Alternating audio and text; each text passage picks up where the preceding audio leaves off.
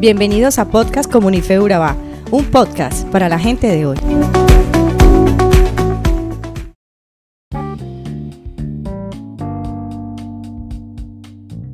Hey, qué bueno que hoy nos acompañas en este episodio.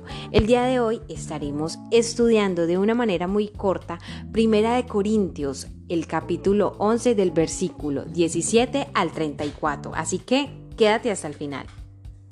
La iglesia de Corintia estaba fracturada y dividida, y eso se expresó en el abuso de la cena del Señor.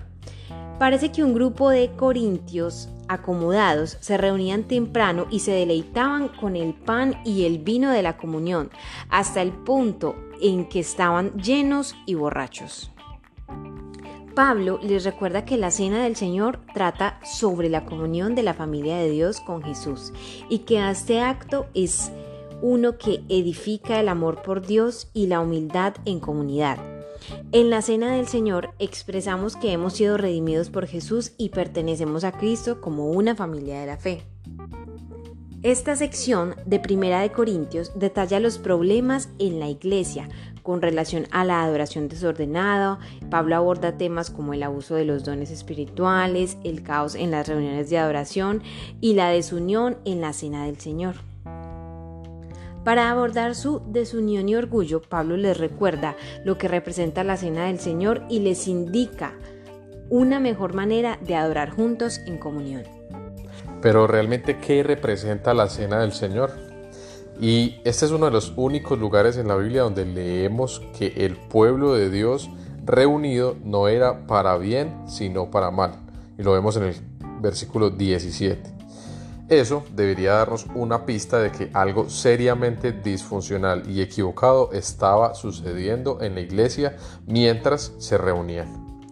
Pablo insinúa dos lados del mismo problema y cada uno es llamado por las palabras cuando se unen.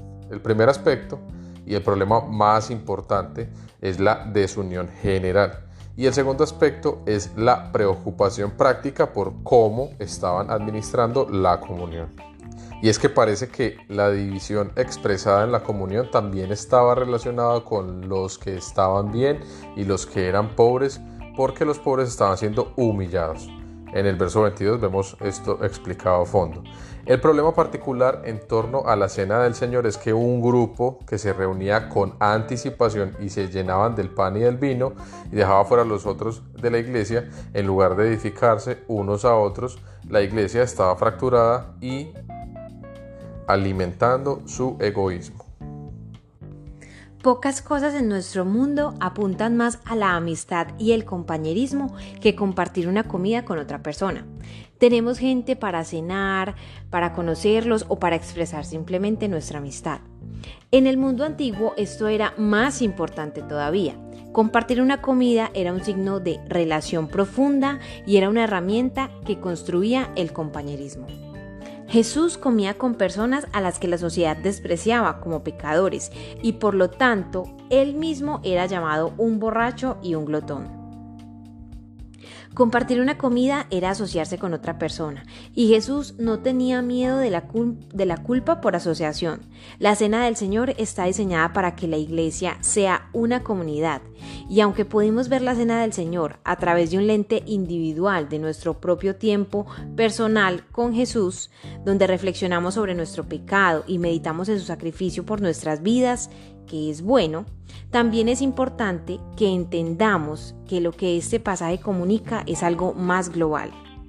Este pasaje nos muestra cómo la cena del Señor señala que la iglesia está siendo moldeada por el Evangelio. La cena del Señor apunta hacia la comunión espiritual de sus hijos. Cuando Pablo habló de la cena del Señor en 1 Corintios 10, destacó que es una comunión con Jesús, es decir, hay participación.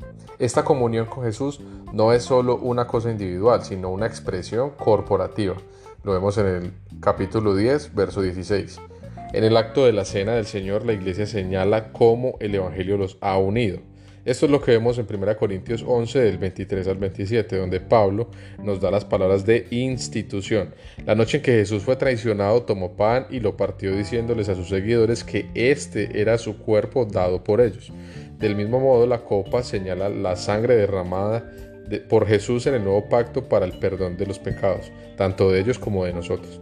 A medida que la iglesia se reúne para participar en la cena del Señor, proclama el Evangelio hasta que Jesús venga de nuevo. Y esto no es más que un acto de unidad y compañerismo. El problema es que los corintios participaron en la cena del Señor de una manera indigna. Ahora nos preguntamos, ¿qué estaba pasando en Corintio? El contexto nos dice que estaban comiendo la Santa Cena de manera indigna, de manera egoísta.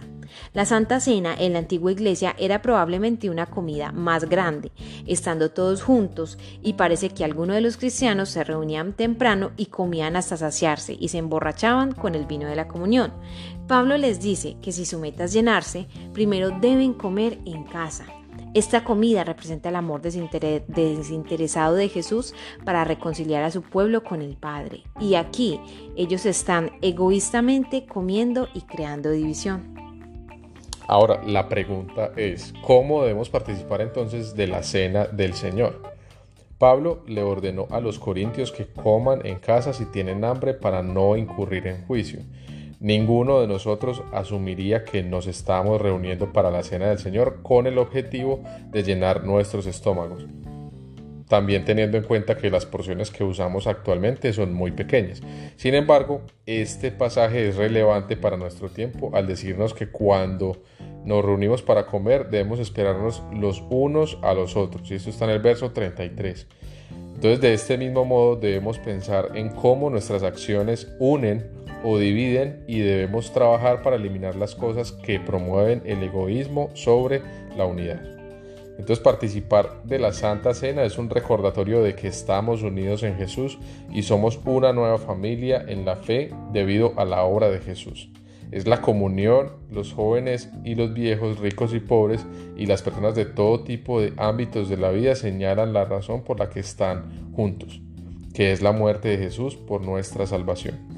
Así que cuando comemos el pan y bebemos la copa, proclamamos la muerte de Jesús hasta que Él venga de nuevo.